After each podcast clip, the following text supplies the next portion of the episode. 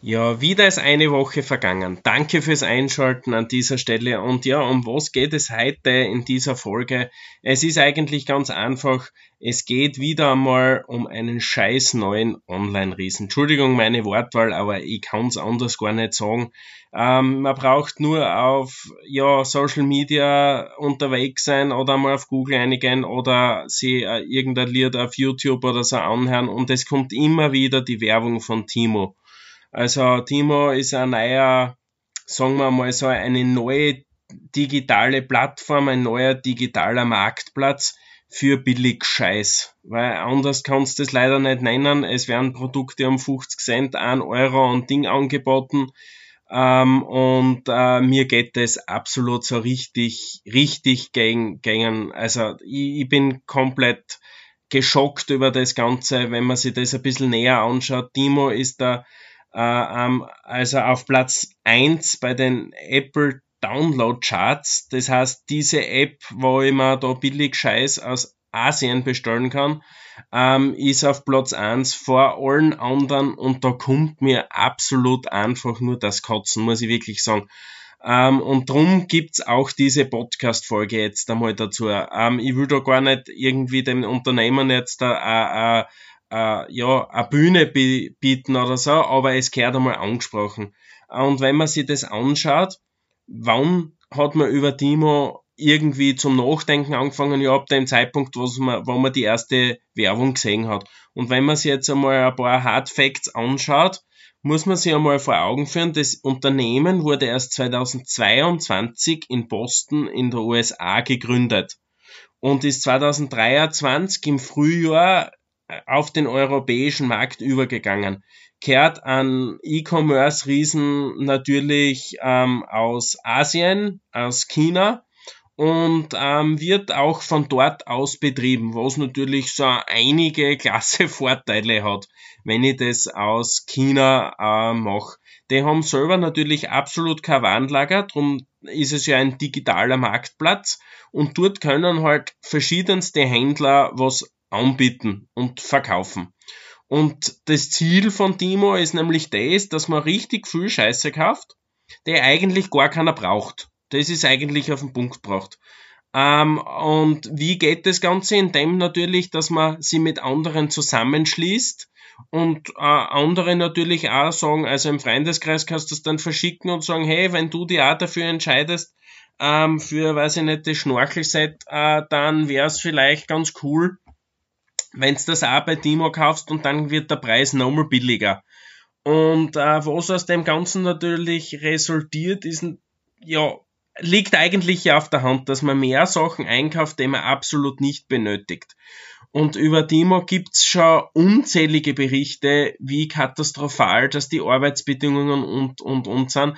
Weil, was sagt natürlich Timo? Ich bin eine digitale Marktplatz, Form und jeder kann dort seine Produkte anbieten. Ich bin nicht dafür verantwortlich, wie das Ganze produziert wird. Ich bin nicht dafür verantwortlich, wie das Ganze ähm, ähm, nach, ja, nach Europa kommt. Weil wenn man sich über das jetzt einmal Gedanken macht, erst ab einem, glaube ich, einem Betrag, ähm, also ab einem Betrag, glaube ich, von 100 oder 150 Euro, ähm, muss man das dem Zoll melden. Naja, äh, ist ist natürlich super, dass die Produkte um 50 Cent und 1 Euro und solche Sachen angeboten werden, weil die fallen natürlich durch das Raster durch.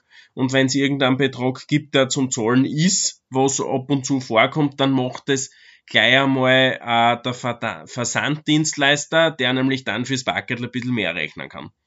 Und naja, man muss natürlich sagen, es wird viel Werbung gemacht und wer profitiert davon, wenn äh, jetzt so ein, Riese kommt und der jetzt da, da in ganz Europa und überall der Größte werden will? Naja, natürlich äh, die ganzen Social Media Plattformen, Google, Facebook, Instagram, TikTok, weil die verdienen natürlich damit eine riesengroße Kohle, indem sie äh, ja die Werbung halt verkaufen. Und ich finde das einfach absolut scheiße. Entschuldigung, wieder mal das Wort.